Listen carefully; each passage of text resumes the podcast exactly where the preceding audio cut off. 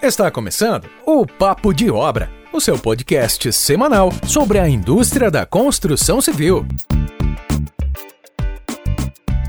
Fala galera, começando o nosso episódio do Papo de Obra. Hoje a gente vai trocar uma ideia com Simone Rezende. Manda um oi pra galera aí, Simone.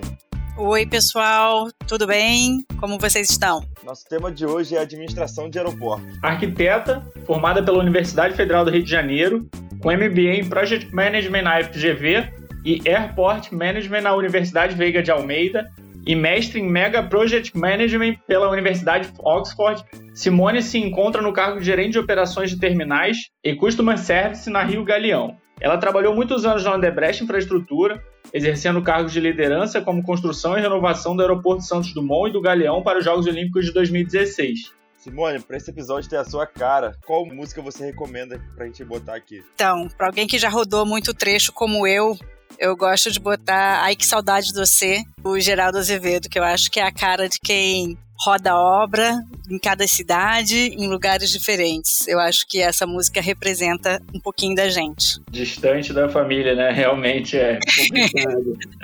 Distante da família, do, do, do amor, é, é, a vida do trecho, é assim mesmo. E como ele fala, assina é trabalhar, nossa assina é trabalhar. Vamos então de Geraldo Azevedo, DJ, solta o som. A porta da tua casa, te der um beijo e partir. Fui eu que mandei um beijo, que é pra matar meu desejo. Faz tempo que não te vejo, ai que saudade doce. Conhecendo um pouquinho a Simone, fora do aeroporto, fora do seu ambiente de trabalho, de onde você veio? Você tem filhos? Quais são seus hobbies? Bom, a Simone, fora do ambiente de trabalho, que já é uma coisa meio rara, que ela adora estar tá enfiada, seja na obra seja no aeroporto.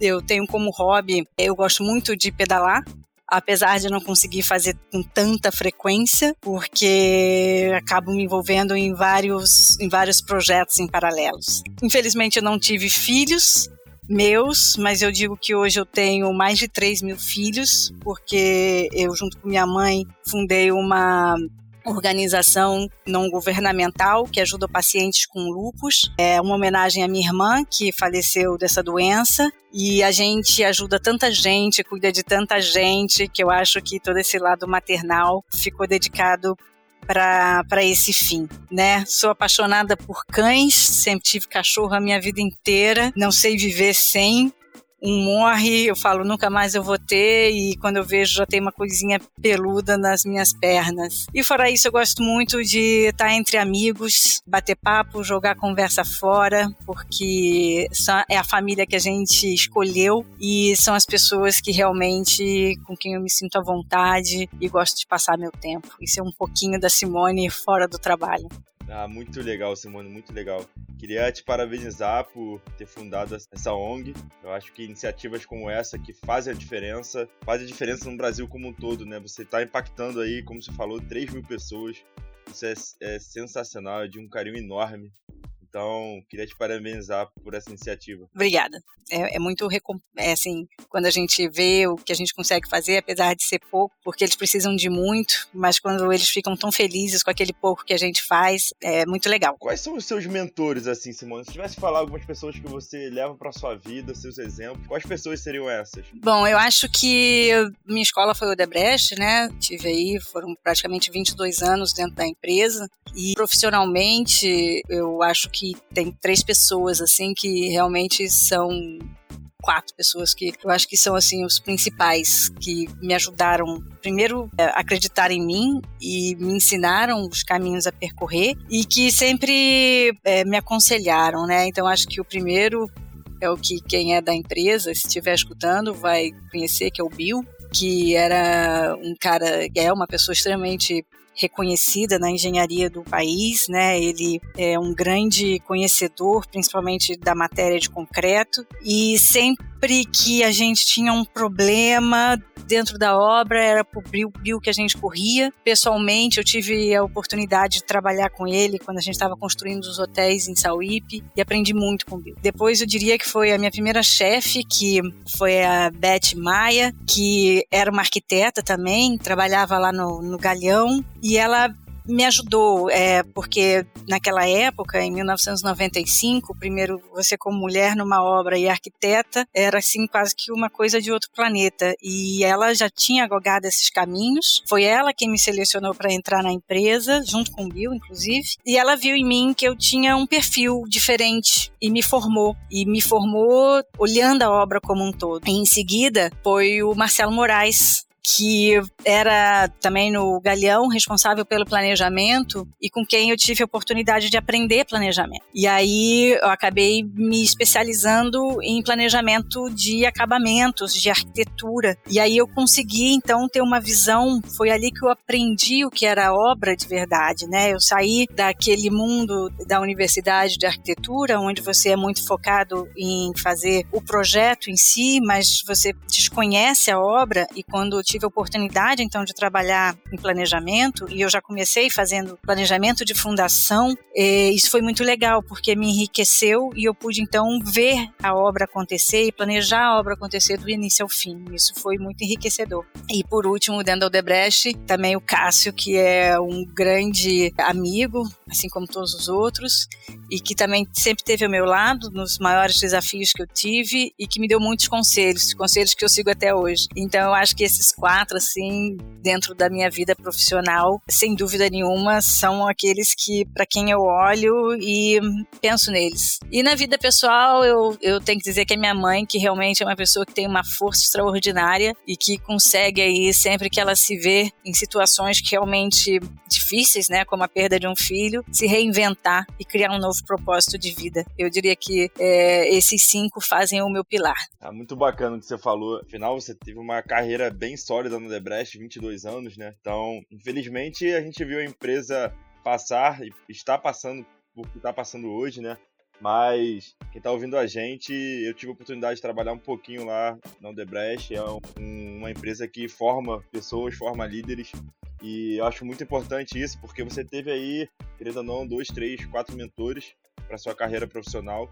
Isso é super importante para você construir uma carreira sólida, né? Esses exemplos e esses caminhos que as pessoas encurtam, eu acho que fazem toda a diferença. Com certeza, eles foram fundamentais. Você comentou um pouquinho com a gente, já agora antecipando, né, o início da carreira de arquitetura. Como é que você foi parar nessa área de aviação? Então, acho que dizem assim, né? Eu acho que todo sucesso ele, ele, ele depende, lógico, do seu suor e dor, né? Nada vem de graça, mas eu acho que eu tive algum teve alguns fatores de sorte aí nessa minha trajetória. Eu acho que eu estava literalmente no lugar certo, na hora certa. Um belo dia, tendo aula de arquitetura, no sexto período, lá no fundão, entram duas pessoas dentro da sala de aula dizendo que estavam procurando estagiários de arquitetura para trabalhar no aeroporto. Eu tinha acabado de sair do meu último estágio e eu falei, bom, vou lá, né? Vou ver o que, que é, né? E fui, fiz uma entrevista e acabei sendo então selecionada pela Beth e pelo Bill para ser estagiária de arquitetura na obra do então, do atual Terminal 2 do Galhão. E eles já estavam com a obra talvez 65% da parte de estrutura concluída e iam começar a fazer o acabamento e estavam então agora então reforçando né a equipe de arquitetura para poder acompanhar e tanto o projeto quanto a execução do acabamento. E, e foi nessa que eu me engajei. E fiquei até a entrega do, do aeroporto e depois saí, fui, me formei, fui transferida para Sauípe, trabalhei em Sauípe e logo em seguida, quando eu volto para o Rio, estavam começando os estudos da obra justamente de expansão e de reforma do Santos Dumont. Né, que, que reformou o terminal antigo, construiu um terminal novo e aquele túnel de vidro que existe. E eu tive o prazer, então, de poder coordenar esse projeto. E aí, anos se passaram, e um belo dia eu recebo um telefone de um, de um engenheiro que também, de um engenheiro, não, mentira, ele é arquiteto, que estava trabalhando então já na Rio Galeão, que o, a Odebrecht tinha acabado de ganhar a concorrência para a concessão do aeroporto, em parceria com a Changi de Singapura, e ele então conversou comigo, ah, Simone, é, você teria interesse de voltar para o Rio? Nessa época eu estava em Brasília, e eu falei, sim, tô, tô querendo voltar para casa, mas o que que é? Bom, a gente vai aqui fazer, estamos, estamos assumindo, né, o, o aeroporto, e a gente vai ter que fazer um, grandes obras aqui para primeiro arrumar o, o, que né o que está com defeito e a gente tem é, responsabilidades contratuais e preparar o aeroporto para receber as Olimpíadas de 2016 e aí então eu me juntei a Rio Galeão que é a concessionária do aeroporto e fiz toda a parte de engenharia do cliente para justamente é, preparar o aeroporto para as Olimpíadas. E quando eu entreguei a obra das Olimpíadas, achando que eu ia sair de férias, me veio o convite para então assumir é, a área de operação do terminal que na verdade é controle e a garantia de toda a jornada do passageiro, do momento que ele entra no aeroporto ao momento que ele embarca na aeronave e vice-versa. E então eu sempre digo assim, realmente eu estava naquela sala de aula naquele momento e dali não só a minha história com a aviação começa, mas também toda uma mudança de vida profissional que totalmente mudou as expectativas que eu tinha quando eu era uma estudante de arquitetura. É, também não tinha ninguém mais recomendado para ficar ali na, na, na gerenciamento do, do, Rio Galeão do que você, né? Afinal, você passou pelas duas obras do Galeão, né? Exatamente. Exatamente. Então, então, realmente, eu conhecia bem a infraestrutura. É, a planta ali você tinha na cabeça. É, é, essa parte não tinha o que discutir, né? A infra, com certeza, estava comigo, mas foi um desafio, assim, porque eu assumi esse cargo é, 60 dias antes das Olimpíadas e eu realmente eu sabia construir aeroporto, projetar aeroporto, mas operar aeroporto não era minha expertise. Foi realmente uma aposta arriscada da diretoria. Acho que deu certo, né? Afinal de contas, estou na cadeira até hoje. Mas foi, foi puxado. Foram, foram dias, vou te dizer que foram tensos, mas com muito esforço e apoio da equipe também, que era uma, é uma equipe sensacional, deu tudo certo, com a graça de Deus, e, e o resultado olímpico foi muito bom. Só para quem não sabe, o pessoal que tá escutando a gente, né? Eu lembro que eu trabalhei também na, na obra do Galeão, né? Que nem eu tinha comentado. Na primeira, na, na reforma do Galeão, eu lembro que tinha uma boa parte do, do TPS-2, né? Que é o Terminal de Passageiros 2, que a obra estava inacabada, né? Exatamente. Era, era quase dois terços da, do, do, do Terminal 2 que não foi terminado na primeira obra, né? Exatamente. É, é aquelas questões de obra, né? A obra, o dinheiro acabou e a obra não terminou, na verdade. Então a Infraero, na época, decidiu por deixar parte do terminal no osso, né, como a gente chama, e inaugurou uma outra parte, até que ela não tivesse dinheiro para terminar o restante. E acabou que isso nunca aconteceu. Ela até teve, começou a fazer algumas coisas para a Copa de 2012, mas 2014, desculpa, mas não, mas também não conseguiu concluir. Então, quando a gente assumiu e você estava lá pelo lado da construtora e eu pelo lado da concessionária, a gente acabou entrando em todo esse trecho que estava ou estava inacabado ou estava não atendia já as especificações nem mais a modo operante que a gente traria, entendeu, para o aeroporto, que também era uma forma diferente do projeto que tinha ali existente. Eu lembro que eu fiquei até um pouco assustado. Eu cheguei no, aquele, naquela parte que tava no osso exatamente, aí eu olhei, nossa, tem isso aqui tudo pra construir ainda, como Era pode? Um Porque você tá acostumado a viajar ali, né, e tá tudo fechadinho, tudo bonitinho. Pô, eu acho que deve ser uma sensação indescritível você trabalhar em obras de aeroporto, porque você tá ali mexendo com as pessoas mesmo, né? Com, com, o turismo das pessoas e, e, esse tipo de obra de infraestrutura é muito gratificante. Com certeza, ela é muito desafiadora, né? Porque Aliás, toda obra é legal, mas o, um aeroporto, as pessoas não têm noção, mas um aeroporto é uma cidade. E quando você faz o projeto de um aeroporto, você é envolvido com tantas disciplinas, com tantas peculiaridades, que torna isso muito mais desafiador. Então, é muito legal. E aí, depois, quando está pronto e você vê aquelas pessoas circulando, nossa, é uma satisfação muito legal pensar assim que você, né, que as discussões que a gente não teve, nossa, isso aqui vai ficar assim, vai ficar assado. Não, passageiro não vai passar, vai passar é muito legal depois quando você vê aquilo que você idealizou sendo posto à prova, né? É muito legal isso. Muito bacana, muito bacana. Agora, tem uma pergunta do nosso ouvinte. Queria até mandar um abraço pro Lucas Afonso. Perguntou sobre a sua experiência na Oxford, né? Você foi selecionada para um grupo seleto para participar de um curso lá. Como é que foi essa experiência? Então, esse curso é um, é um curso de gestão de megaprojetos. Megaprojetos são considerados aqueles acima de um, de um bilhão de dólares que duram mais aí de quatro anos, né? Que é mais ou menos o que eu quase sempre participei. Não na cifra de dólar, porque em reais, mas projetos de longo prazo e, e para nossas para nossa realidade com valor equivalente. Na verdade, eu fui selecionada para uma bolsa especial para mulheres, né? Oxford tem um, um programa de é, incentivo, não só feminino, mas também a diversidade. E era uma bolsa, eram duas vagas para mulheres que tivessem perfil de liderança, experiência, enfim, tinha uma série de critérios. Quando eu olhei, eu falei assim: ah, tô achando que eu tô me encaixando aí. Tentei, enviei meu currículo. Foi assim, meio toque de caixa, porque eu vi a chance, tipo, eu tinha só três dias, mandei o meu currículo em inglês e mandei os meus diplomas todos em português mesmo, nem traduzi, mandei tudo. Eu falei, seja o que Deus quiser. E aí, quando passado, isso foi numa sexta-feira, mandei tudo no sábado, e aí, quando foi na segunda-feira, eles me retornaram e falaram assim: olha, nós gostamos do seu currículo, só que seus documentos estão todos em português e a gente precisava analisar. Eu falei, olha, é que eu fui pega de surpresa, o prazo estava muito curto, mas eu posso traduzir. Aí eles me deram um prazo, encaminhei, e aí passei por uma série de entrevistas e fui selecionada para essa bolsa.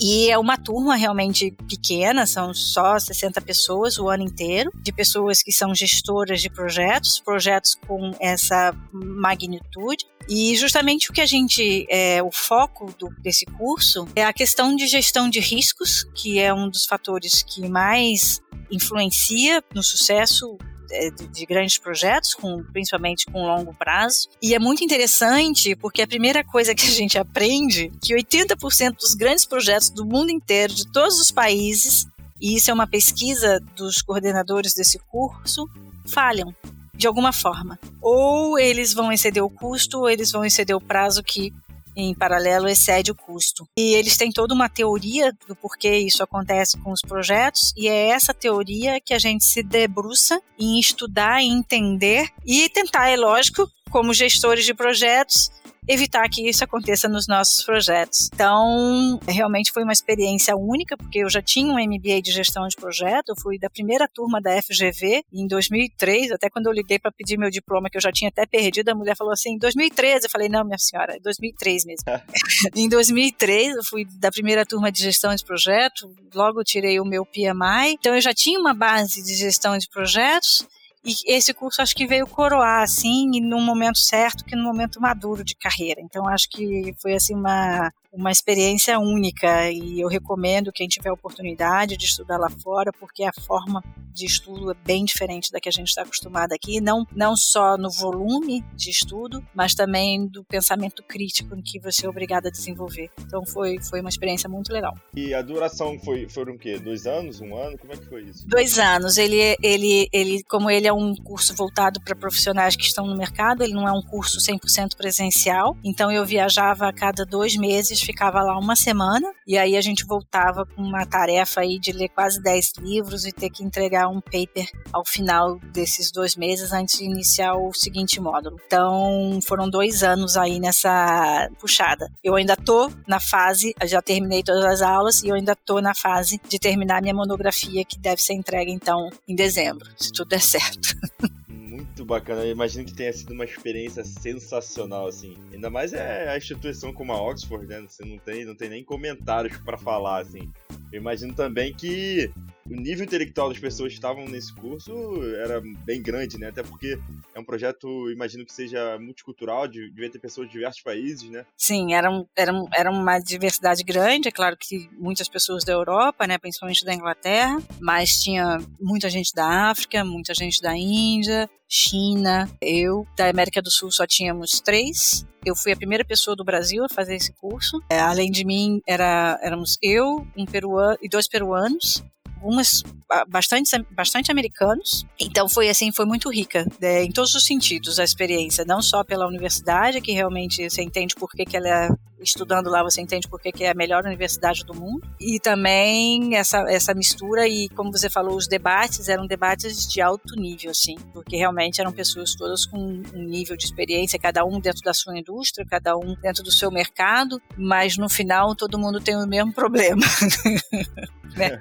Só muda de nome, mas o problema é o mesmo. Não, e o número da, que você trouxe, né, de 80% dos projetos falham, é algo assim que a gente tem que parar, pensar, refletir. Cara, o que está acontecendo? É, a gente, num projeto, né, a gente pode errar em diversos modos. A gente pode ter um objetivo que não está bem definido, a comunicação que é muito falha. Às vezes a gente estimou alguma coisa muito na estimativa mesmo, né? Não foi objetivo, não foi a fundo.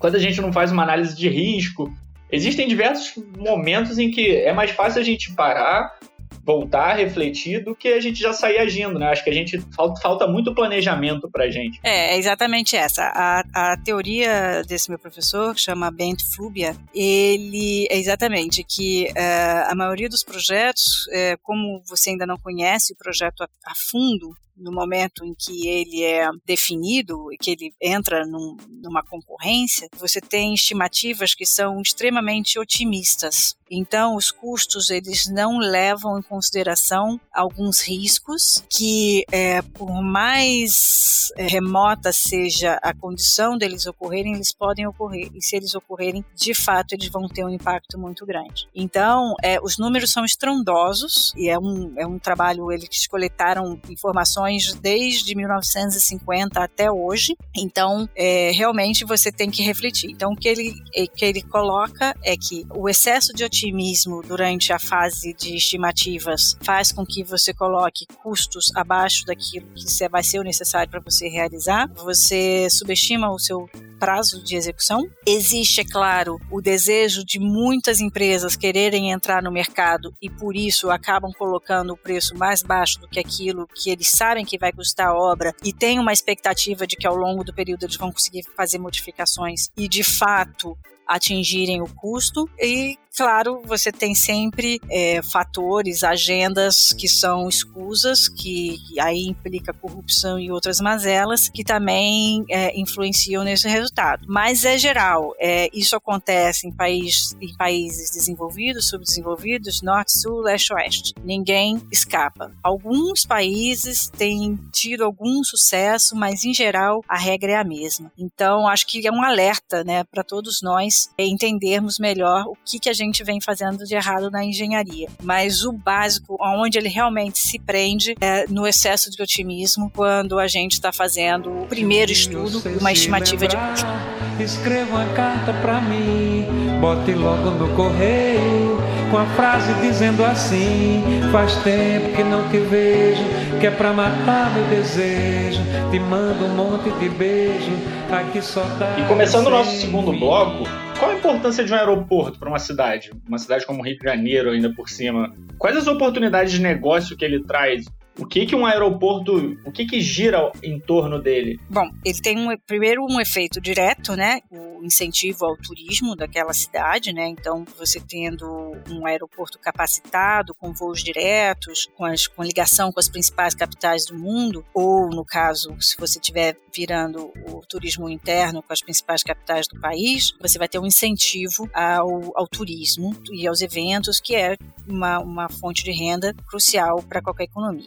A gente está vendo aí o efeito do Covid né, na, na indústria do turismo e o que isso está trazendo para a economia é, nesse momento. Então, o primeiro efeito que ele tem é isso, é o incentivo ao turismo. Segundo, principalmente, uma aeronave de passageiros, ela não transporta só passageiros. Ela transporta passageiros, transporta cargas.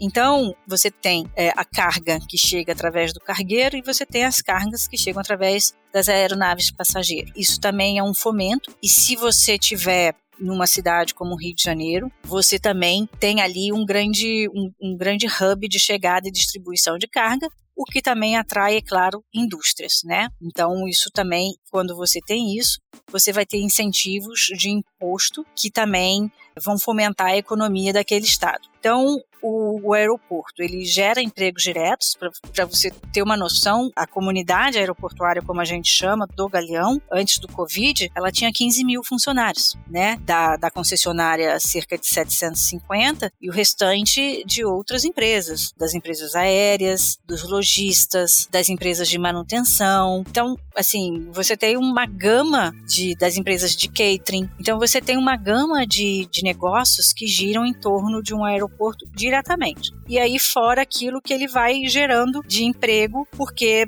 pela localização, pela eficiência, é toda essa questão. A questão da carga, por exemplo, a gente estava aqui comentando antes, ela é fundamental e ela estimula não só ela movimenta não só a receita do aeroporto, como ela tem todo um impacto no estado em que ela, que ela chega. Né? Então, um aeroporto, principalmente um aeroporto internacional, ele, ele é um fator de impulso econômico para o estado e cidade em que ele se localiza. É, eu imagino também você tem um aeroporto bem estruturado, você consegue, se a palavra certa é fomentar ou puxar é, aeronaves maiores, né? Eu lembro que teve recentemente o A380, não é? Uhum. Que é uma aquela aeronave de dois andares, que hoje já é possível ter essa aeronave no, no Rio Galeão, né? Sim. Então eu imagino que passa um pouco também dessa atração de voos, porque quando você atrai mais voos, você necessariamente atrai mais negócios. Exatamente. É você precisa ter uma infraestrutura, né, que atenda aquela companhia aérea nas necessidades dos tipos de equipamentos que ela possui. Então, se a empresa deseja voar com 380, você está é, tá ali capacitado para receber. Você tem que ter uma eficiência nos seus processos, ou seja, eu tenho que ter uma imigração rápida, eu tenho que ter um raio-x rápido, eu tenho que ter um processo de check-in das próprias empresas aéreas também rápido, eu tenho que ter um acesso a esse aeroporto de uma forma confortável. Então, existe uma série de fatores que, é claro, pesam para que a companhia aérea decida vir ou não para aquele aeroporto, né? E a maior delas, além da eficiência do aeroporto, também é a questão da demanda que aquela cidade em que ele está baseado oferta, né? Então, o Rio de Janeiro é no Brasil o segundo maior mercado de viagens origem e destino, né? Ou seja, a pessoa daquela cidade vai viajar para outro destino. Então, isso também é muito importante, porque a companhia aérea vai ter ali um público garantido que tem interesse em voar. Né? Lógico, o primeiro a primeira cidade é São Paulo e em seguida é o Rio de Janeiro. Então, a infraestrutura de segurança, eficiência operacional do aeroporto pesa, assim como também o mercado, a demanda que vai ser oferecido naquela cidade para a companhia aérea. Pegando alguns dados aqui, o transporte aéreo no Brasil é responsável por 1,4% do PIB brasileiro, gerando mais de um milhão de empregos no país e contribuindo com 25 bilhões de dólares em valor agregado para a economia brasileira. Então, tem uma representatividade enorme esse setor. Tem. É, ainda mais no Brasil, que você é um país muito grande, você não é, você não tem trilho e nem todas as suas rodovias são de fácil circulação. Então, realmente o transporte aeroviário ele é fundamental não só para pessoas, mas também, como a gente comentou, para as cargas. Agora que nem você falou um pouquinho lá em cima, né? Você passou por diversas obras, é, Galeão, primeira obra, é, Santos Dumont e recentemente a obra de expansão para as Olimpíadas. Queria te perguntar quais os principais desafios de você realizar uma obra dessa magnitude e eu acredito que a maioria delas tenha sido com o aeroporto em, em operação, né? Cada obra tem, cada obra é uma obra. cada, cada uma tem, tem os seus calos, né? Às vezes você está no, tá numa região distante, que a logística é complicada, é, e aí você tem que planejar toda como é que você, como é que vai chegar o teu material e tudo mais. Isso é muito comum para obras de barragem, por exemplo. Mas nas obras é, de aeroporto, quando você não está partindo do zero e você tem que reformar um aeroporto que roda, né? Realmente você tem grandes desafios. O Santos Dumont é um aeroporto pequeno, né? Uma pista pequena, um pátio pequeno. Na época só existia um terminal e cravado no coração do centro da cidade que limita para chegar o teu caminhão, tua betoneira, é, os seus materiais de obra. Quer dizer, você tem que programar muito bem que horas que você vai receber todos os seus recursos para você poder executar a obra naquele período que você está se programando, né? Então, é, o Santos Dumont ele tinha não só a questão da operação aeroportuária, como também uma restrição por ele estar tá cravado no centro da cidade. Então, é, isso aí é, exigia uma logística forte nesse sentido. Na questão aeroportuária, você precisa trabalhar muito próximo da operação. Você precisa estar junto com a equipe de operação do aeroporto para entender como é que você consegue fechar pistas, né? No, no, caso, quando a gente fez agora mesmo a expansão e a reforma do Galeão, a gente teve que fazer uma série de intervenções na pista. Então, como é que como é que a gente trabalha isso, né? Então, é fundamental sentar com a equipe de, de, de operação do aeroporto para entender é, os horários de pico, em que horários você pode trabalhar e que você não pode trabalhar, o que você pode interromper, que trechos você pode interromper, e aí montar esse planejamento a, quatro mãos, de forma a criar o menor transtorno possível para o passageiro, para as companhias aéreas e manter a segurança, né? Você não pode ter nenhum tipo de cochilo numa obra que você está fazendo numa pista de aeroporto, por exemplo, né? Você vai estar tá dentro da área que a gente chama de lado A e você tem que realmente ser muito rígido nos seus procedimentos. Então, você tem que fazer um estudo profundo de como você vai fazer aquilo e é quase que um jogo de quebra-cabeças, né? Eu vou fazer esse pedacinho aqui, aí eu vou liberar passo para esse outro pedaço, libera esse outro pedaço, depois eu vou fazer áreas maiores e por aí a gente vai montando os trechos aonde você precisa ir inserindo.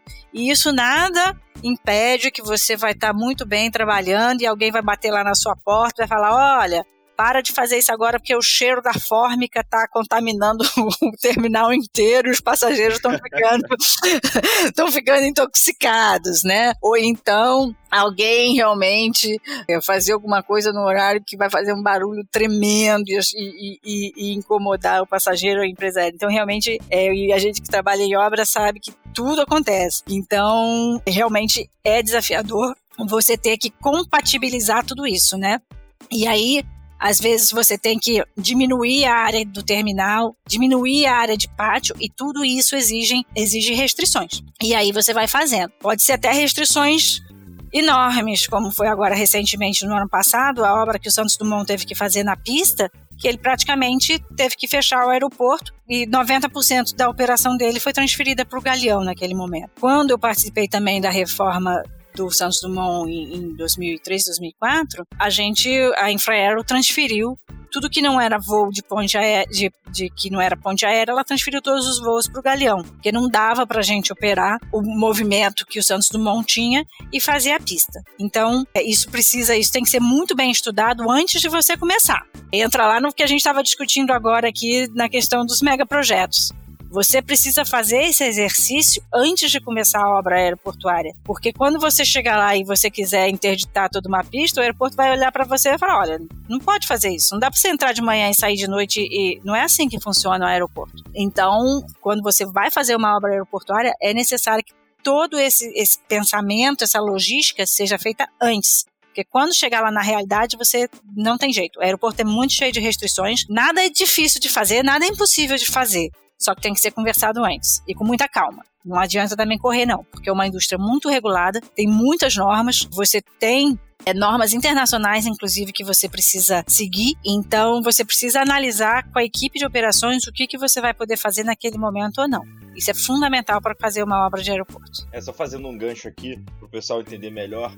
É, eu me lembro bem que a gente tinha muitos treinamentos. Eu lembro que para você tinha que fazer um treinamento para passar para o lado ar. Uhum. E aí também para quando a gente entrou na obra, a gente teve um treinamento de, de a questão ali como seria uma construção dentro de um aeroporto, de, do espaço de, de, um aeroporto, como é que funciona. Eu me, eu me recordo também que o projeto de expansão foi realizado ali, a parte do terminal foi realizado em várias fases, exatamente para acompanhar isso que, que nem você falou, né, de essa gestão, esse quebra-cabeça e montando onde é que pode abrir, onde é que pode fechar. Eu lembro que era bem difícil, assim, não, não tinha. A gente não podia simplesmente, ah, hoje eu acho melhor, sei lá, choveu, aconteceu um problema, vamos pegar nossa equipe, vamos atacar em outra frente. Não, se aquela outra frente não foi combinada com a operação do, do aeroporto, é, vai ser muito difícil o, a logística ali dar certo, né? Então tem que ter um planejamento bem realizado, as coisas têm que estar redondas, tem que estar funcionando e tem que ter uma, uma comunicação muito eficiente, né? Senão você acaba prejudicando ali a, a, operação e a segurança do aeroporto, que é mais importante ainda. Isso mesmo. Não, e o que eu ia comentar também é, é a questão de, dessa manutenção, né? Como você falou, a logística é gigantesca, são, não sei dados, né? Mas a gente tem pouso e decolagem o dia inteiro. Exatamente. E você tem que conseguir alinhar isso a obras que são recorrentes, não, não é uma obra. Eu lembro exatamente que quando fez essa obra aqui no, no Santos Dumont, né? Parou o Santos Dumont, foi tudo pro Galeão. Assim, você chegar a um nível de reparo de pista desse, que óbvio que vai ter, porque a pista, com o tempo, ela vai tendo desemborrachamento, né? Foi o que você falou, existem um milhão de regras, tanto, tanto normas internacionais quanto aqui brasileiras da ANAC, a gente tem uma criteriosidade para o coeficiente de atrito das pistas, tem tudo isso a ser relacionado. Então, essa inspeção tem que ser muito metódica. São milhares de vidas né, circulando ali. Exatamente. Então, a gente conciliar isso com o uso, porque a pista parada, a pista em manutenção é prejuízo para o aeroporto, né? Sim. Então, conseguir alinhar de uma forma segura realmente deve ser uma dinâmica muito complicada. É sim. É aquilo que eu falei, não é impossível. É, só tem que ser muito bem estudado contar uma historinha aqui, só para pegar um gancho. A gente falou um pouco desses transtornos de operação né, na parte de obra. Eu me recordo uma vez que é, na parte do edifício garagem, né, a gente estava é, é, expandindo né, de 3 para 7 andares. E aí, eventualmente, algumas vezes a gente tinha que fazer uma mão dupla para a gente poder trabalhar na outra parte da rampa, né? Porque tem uma rampa de subida e uma rampa de descida. E aí, infelizmente, no, no fim do expediente, um profissional nosso estava descendo na rampa com um prego e aí deixou cair alguns pregos. O rapaz, o rapaz pegou o carro dele, chegou de viagem dos Estados Unidos, depois de uma longa viagem, desceu com a família dele foi buscá-lo. Ele desceu com o carro, furou três pneus. E aí eu fico imaginando esses transtornos que você passa diariamente, que você passou durante todas essas obras de, de aeroportos. Então acho que é um desafio enorme, assim, é muito difícil garantir essa, esse customer experience, né, que a gente fala, é. Em, na, na, obra de um aeroporto em operação. É um dos maiores desafios que a gente tem, realmente. É não incomodar o passageiro e não incomodar a companhia aérea, que também é o, é o cliente do, do aeroporto, né? É, é muito difícil. Você tem que. É, muita comunicação, muita é, tentar manter a área que está liberada para ele de uma certa forma confortável, dar algum tipo né, de distração, ou, ou, enfim.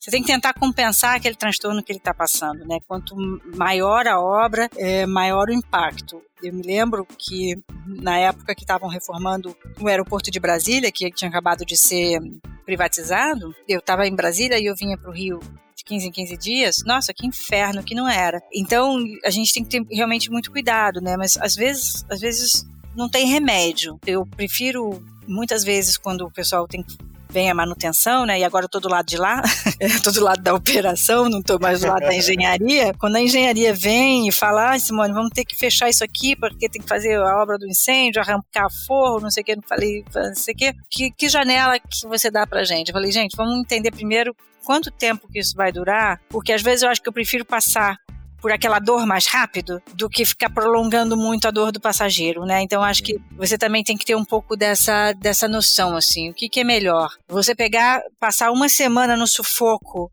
e daqui a pouco você consegue se liberar daquilo, você ficar numa obra eterna que não acaba. Então acho que tem que passar muito pelo bom senso também e estudar o, o que que é, porque é inevitável, você tem que fazer e o incômodo vai existir. É, não tem como fazer uma obra de grande vulto sem uma, uma, uma, manutenção menor, uma coisa assim, mas uma obra de grande porte mesmo, que você vai reformar um terminal né? todo pesado, que você vai demolir, que você vai entrar com equipamento, você vai incomodar.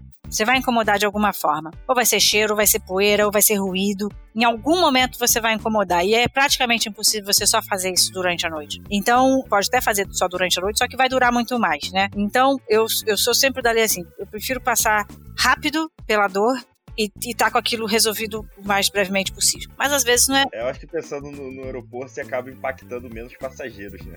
Exatamente. Eu fico pensando, eu tinha. Depois que aconteceu esse problema, eu fiquei sempre pensando assim, Cara, eu, eu fiz uma viagem, depois de 10, sei lá, 12 horas de viagem, eu chego, chego no aeroporto, aí eu tenho que ouvir barulho de martelete, aí dá um problema na roda do carro, assim, é, é um é, caos, nunca né? Nunca mais fica, volta naquele aeroporto. É, a satisfação do cara vai lá embaixo, é. jamais volta lá, é. é. Então, realmente, é, a gente tem que, tem que entender muito isso, né? Então, a gente tem que estar muito próximo, a gente tem que dar muita informação, a gente tem que falar que aquilo dali vai melhorar a situação do aeroporto, ele é um sofrimento temporário, é, você tem que tentar dar o conforto máximo para ele, né? Então, acho que entender a dor do seu passageiro, onde é que ele vai sofrer, você tem que ser muito empático com ele. E realmente a gente tem que fazer muito isso. E a gente tem feito isso bastante. Até na época mesmo da obra, apesar de eu estar na parte de engenharia, eu tentava trabalhar muito com o pessoal de operações para a gente diminuir bastante essa dor do passageiro, tentar fazer as coisas de uma forma concentrada e isolada para que ele não tivesse tanto impacto, né? Do que ficar fazer um labirinto dentro do aeroporto e aquilo dali ser pior ainda. Então, realmente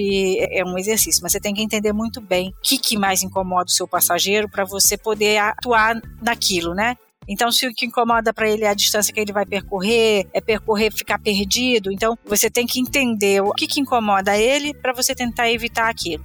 E aí eu acho que você consegue amenizar um pouco a dor de uma reforma de, de grande vulto. Com certeza. E quando você fala em passageiros, né? Qual é o fluxo de passageiros de um, de um aeroporto como o Rio Galeão? E como é que ele se estabelece no Brasil como um aeroporto internacional? Bom, vamos lá. A gente tem que falar tudo antes de Covid, né? É, de Covid. Sim, é, em, em cenários normais, né? Porque depois do Covid a gente não sabe mais o que aconteceu com a gente. É, caiu um meteoro e a gente ainda está tentando se, se restabelecer. Então, antes do Covid, é, o Galeão estava recebendo cerca de 15 milhões de passageiros por ano, o que é muito abaixo da nossa capacidade. A nossa capacidade é em torno de 32 milhões de passageiros no ano. Hoje ele é, antes do Covid, né? Ele era o terceiro aeroporto do Brasil, ele vinha depois de Guarulhos e Congonhas, mas é, realmente a gente sofre um impacto muito forte em, por causa do Santos Dumont, né? 45% dos passageiros que voam pelo Galeão são oriundos da Zona Sul, então o Santos Dumont está dentro da Zona Sul e realmente o Galeão ele tem um problema de localização que tem que passar pela linha vermelha e isso incomoda muitos passageiros. A gente sofre uma evasão de voos em virtude dessa proximidade com o Santos Dumont, que é um pouco diferente do que acontece com Guarulhos e Congonhas, e acaba que a gente, o Santos Dumont leva muitos passageiros do Rio de Janeiro para Guarulhos e de Guarulhos ele voa então internacional. Isso é um, uma questão de distribuição da malha aérea que, enfim, tem esse impacto no aeroporto. Mas ele é o segundo aeroporto internacional do país. Como eu falei, o Rio de Janeiro é, a segunda cidade com maior é, demanda de origem e destino, né? Então, quando a gente está aí na nossa capacidade total, nós temos cerca de 22 companhias aéreas viajando, é, sendo que a maioria delas são estrangeiras, então a gente se conecta com quase todas as capitais europeias, com os Estados Unidos, Marrocos, vai. Então, realmente a gente tem uma tem uma, uma capilaridade grande, né? E no país é, nós somos o aeroporto hub da Gol, então a gente faz uma conexão é, muito forte entre o sul e o nordeste também no Rio de Janeiro. Esperamos que as fronteiras dos outros países, a nossa já abriu, e que as fronteiras dos outros países também se abram brevemente, que a gente possa aí voltar com a nossa malha, pelo menos próximo daquilo do que a gente tinha antes de começar a pandemia. É, isso que você falou foi muito importante. Não sabia que a gente. Nossa capacidade eu sabia que era em torno de 22 milhões, mas não sabia que a gente estava em torno de 15 milhões de, de passageiros hoje. Queria te perguntar a gente já chegou a quase total da capacidade. Quando o Santos Dumont fechou. Ah, entendi. Não, na verdade o Galeão, ele sempre teve um problema, né? Ele teve um esvaziamento que aconteceu aí na década de 80, 90, quando as empresas é, do Rio de Janeiro se transferiram, na sua grande maioria, para São Paulo. E aí realmente Guarulhos ganha corpo e passa a ser o principal aeroporto do país. Então ele sofreu um, um esvaziamento muito forte. E realmente o Santos Dumont ele sempre teve esse, esse, esse impacto na malha do, do aeroporto. Ano passado, quando o Santos Dumont fechou, a gente recebeu quase toda a malha dele e foi, foi muito tranquilo até pra gente, né? Os nossos processadores foram muito bem, a gente não teve fila de raio-x, check-in das companhias aéreas correu muito bem, é, a nossa operação foi muito tranquila durante esse período. Então, realmente, a gente ainda não chegou, o Galeão ainda passou longe da, da sua capacidade quando a gente, nas Olimpíadas, né, ali 2015, que que realmente a economia do Rio de Janeiro estava assim bombando com o evento dos Jogos, a gente chegou aí a 17 milhões de passageiros, né? Ainda muito longe daquilo que a gente pode receber. E a gente ainda pode ser mais impactado também, né? Com o Santos Dumont sendo privatizado, né? Fica uma incógnita aí do que, que É. Como, como isso vai, vai vir é, impactar, né? É, como é que isso vai ser administrado, né? Acho que tem que, tem que esperar e ver o que, que pode acontecer, né?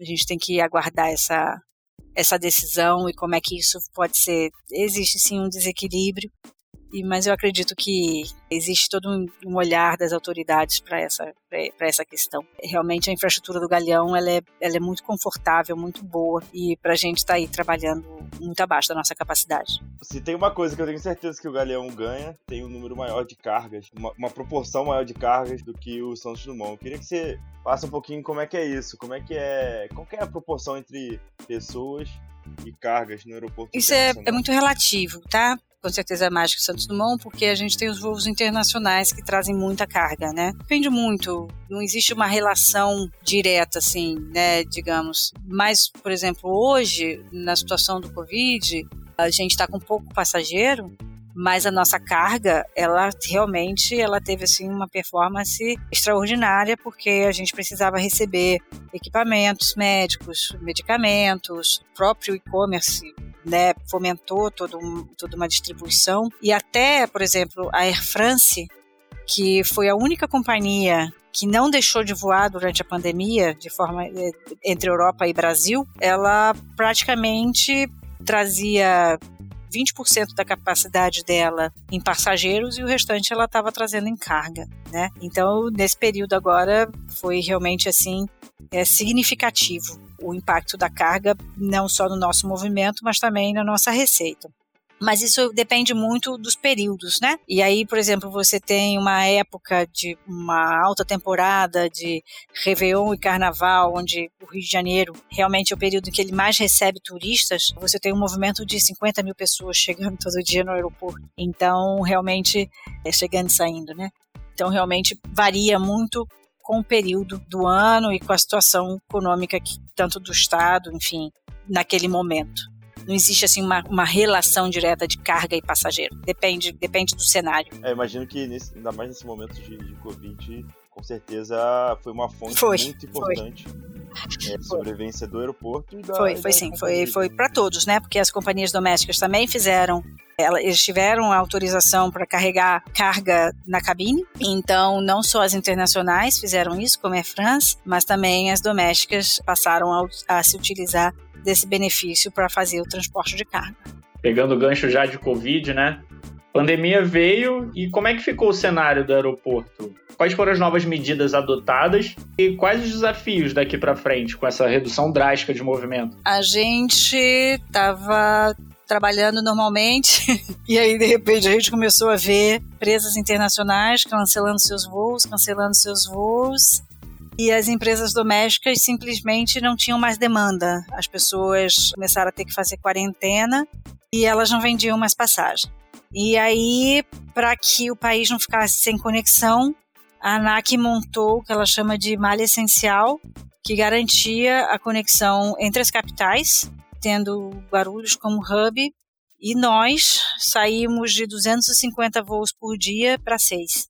Só Guarulhos e um voo semanal para a França. Foi um baque, né?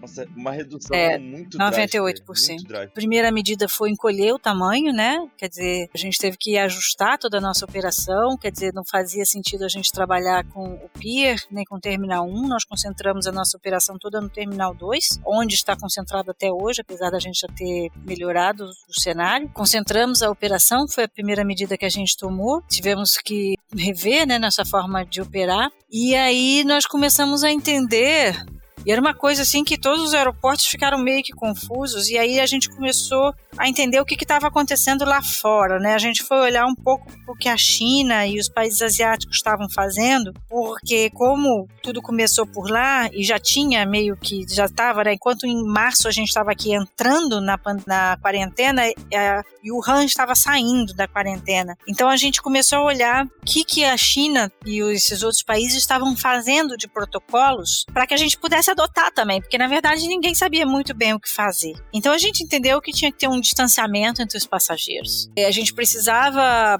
reduzir a manipulação de documentos, toque, enfim, tudo isso que a gente tinha que proteger o nosso staff, né? Então, desde muito cedo eles começaram a usar máscara e luva e óculos, mas ninguém sabia se a máscara protegia ou não protegia, porque no início as informações eram muito descasadas. E aí, quando foi mais ou menos final de março, começo de abril, mais ou menos, a Visa e a ANAC se juntaram, fizeram um comitê para mais ou menos que normatizar essas medidas, porque vinha uma nota técnica da Anvisa, mas não era muito claro, a gente não entendia o que, que tinha que atender ou não, e a gente então começou começou a se ter um norte, né, do que, que te, tinha que fazer. E aí, então, basicamente, são alguns conceitos básicos que o primeiro dele é a informação, né? É você manter o, o passageiro informado dos cuidados que ele tem que ter.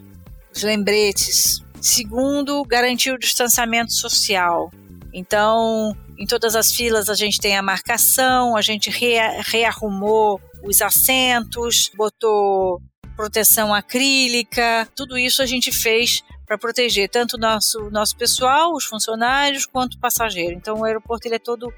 E o aeroporto Galeão tem uma vantagem nisso, porque ele é muito amplo, então a gente consegue distanciar bem as pessoas é, lá dentro. E, por último, a limpeza. Porque o que a Anvisa coloca muito claro, é, a Anvisa ela não é a favor da testagem de temperatura, ela não é a favor dos testes do Covid, porque ela diz que isso são esforços que não necessariamente vão te impedir de evitar a, a contaminação, o alastramento do vírus, porque a pessoa pode estar assintomática e ela não ter febre, né? Por exemplo. Então, mas o que a Anvisa bate muito, que o importante é a limpeza.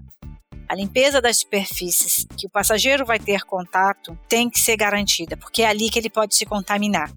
Né, de alguém ter tossido numa bancada e ele botar a mão e levar aquela mão dele no rosto. Então, é, a comunicação, o distanciamento e a limpeza intensa são os três pilares que a gente se baseia no Galeão para fazer o melhor a melhor tratativa no combate ao Covid. Então, o aeroporto está todo envelopado com comunicação, lembrando dos cuidados básicos, distanciamento social garantido por várias formas, não só com comunicação, mas também através de tecnologia.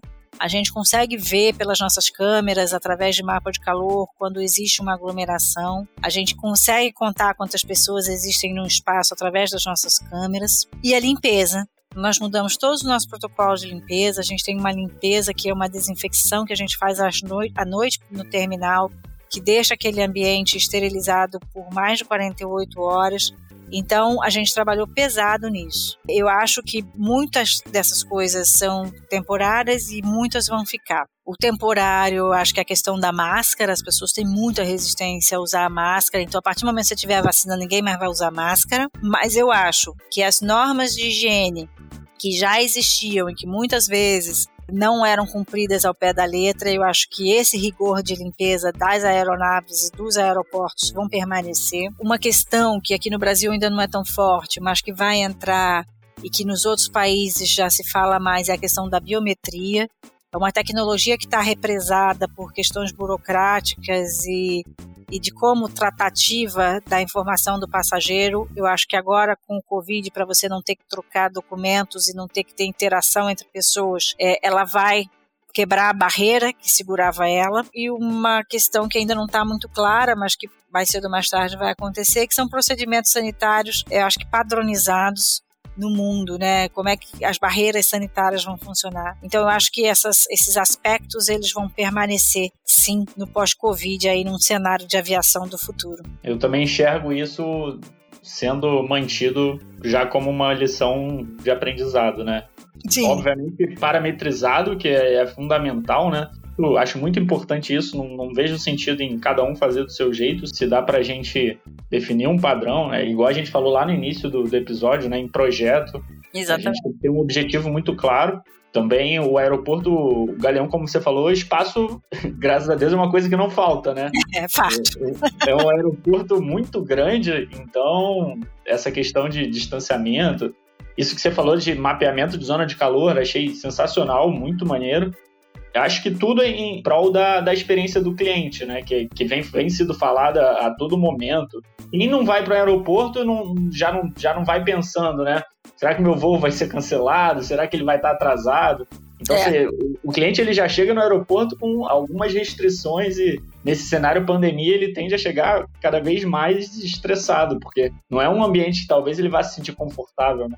É, eu, mas eu costumo dizer o seguinte, que o aeroporto ele hoje é, ele hoje está mais seguro é, sanitariamente do que vários ambientes que a gente frequenta uma certa, né, no nosso dia a dia. É tanto a, a indústria aeroportuária ela é tão regulada, ela tem tantas normas, é que a gente muito rapidamente se adequou aos protocolos. Se viajar de avião antes da pandemia já era seguro, mais do que nos outros transportes, eu digo que hoje ele continua sendo o meio mais seguro, a não ser que você viaje no seu próprio carro. Muito bacana, bacana. Que é para matar meu desejo.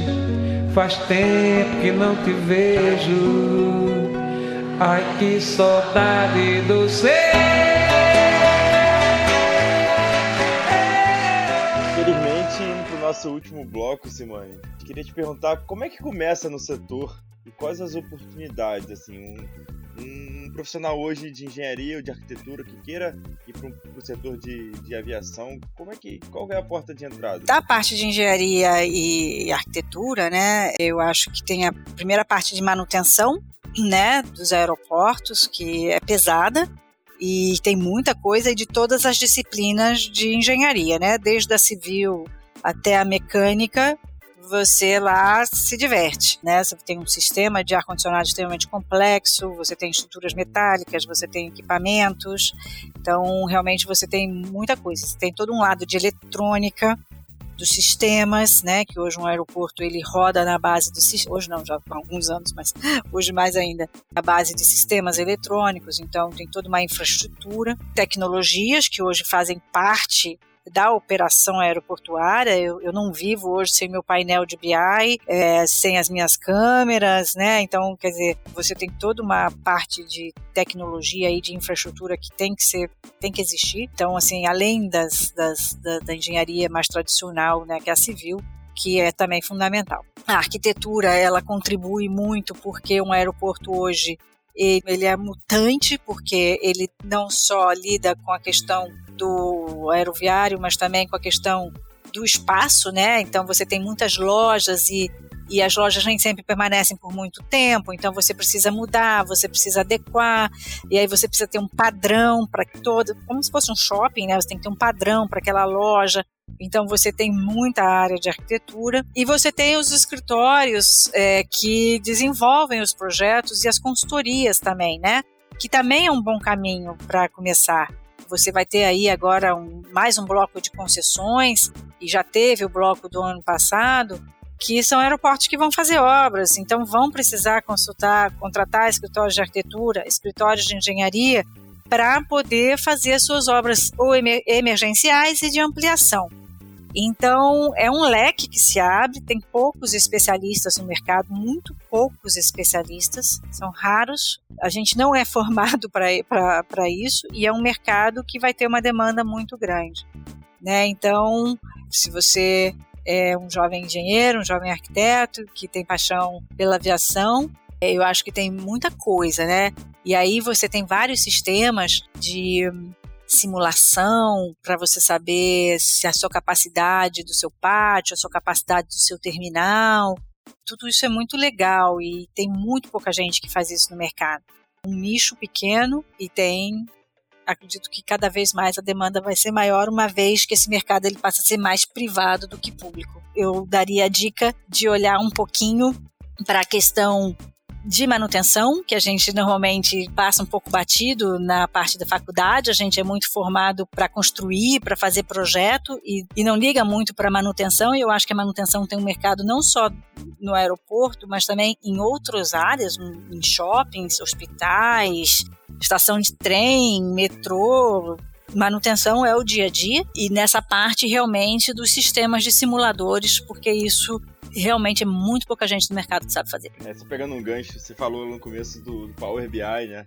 Eu acho que cada vez mais os engenheiros hoje em dia, se tivesse fazer uma recomendação também, era procurar esse tipo de ferramentas como o Power BI, porque é uma ferramenta que você consegue fazer Exatamente. várias coisas ali, é, consegue até gerenciar uma obra sua e, e ter indicadores mais reais. Então, tem uma coisa que eu indico hoje, aprende Power BI, aprende um pouquinho de, também de talvez de programação, super importante, mas é difícil. Mas Exatamente, isso aí. Qual livro você recomenda para o nosso ouvinte? Bom, essa coisa assim de livro é difícil porque a gente tem vários livros, né? Então eu peguei um que eu gosto muito, que eu acho que é muito adequado para o momento que a gente está vivendo pandêmico, que é o ensaio sobre a cegueira do José Saramago, que justamente ele fala de um vírus que invade, né, que, que começa a contaminar as pessoas e as pessoas vão ficando cegas. E essas pessoas que estão cegas e contaminadas, elas são colocadas então num, num hospital e ficam isoladas ali completamente, completamente isoladas do mundo aqui fora e lá dentro vai se desenvolvendo uma, uma reestruturação social. Então, eu acho que é muito interessante para a gente primeiro ver a questão da pandemia e como o ser humano começa por conta própria criar grupos, quem é mais forte, quem é mais fraco, quem domina. É um, é um livro, tem um filme também, é um livro muito interessante, realmente recomendo nesse momento agora. E para finalizar, Simone, qual frase você leva para sua vida? Bom, eu que sou de uma pessoa de planejamento, a frase que eu levo para a vida é uma frase do Woody Allen que em inglês fala: If you want to make God laugh, tell him about, about your plans. Né? Se você quer fazer Deus rir, conte a ele os seus planos. A gente, eu sou uma pessoa extremamente planejada na minha vida, organizada, não sei o quê, mas nem sempre a gente tem controle sobre tudo. E eu acho que é muito importante, além do planejamento, é a gente ter a resiliência. É a gente saber que naquele momento, aquilo que a gente planejou não é para acontecer, não vai acontecer, mas que outras oportunidades se abrem, outros momentos se abrem e que a gente tem a capacidade de enxergar. É a gente ser maleável para adaptar os nossos planos. Eu gosto muito dessa frase, assim, porque às vezes a gente se vê, principalmente eu que sou maníaca, ficar planejando minha vida daqui a 5, 10, 20 anos, e aí vem um Covid desta vida e muda tudo. né? Então, acho que é, eu acho que sim, eu acho que é, que é muito importante a gente fazer planos, a gente tem que fazer, mas a gente também tem que ser flexível e a gente tem que saber como a gente muda e como é que a gente se molda nessas, nessas pernadas que a vida dá na gente. Isso, isso é muito interessante você falou, até por. Acho que a nossa geração, né? Ela, ela passa um pouco por isso, esse, essa dor que é uma geração que vem, que quer conquistar tudo muito rápido, né?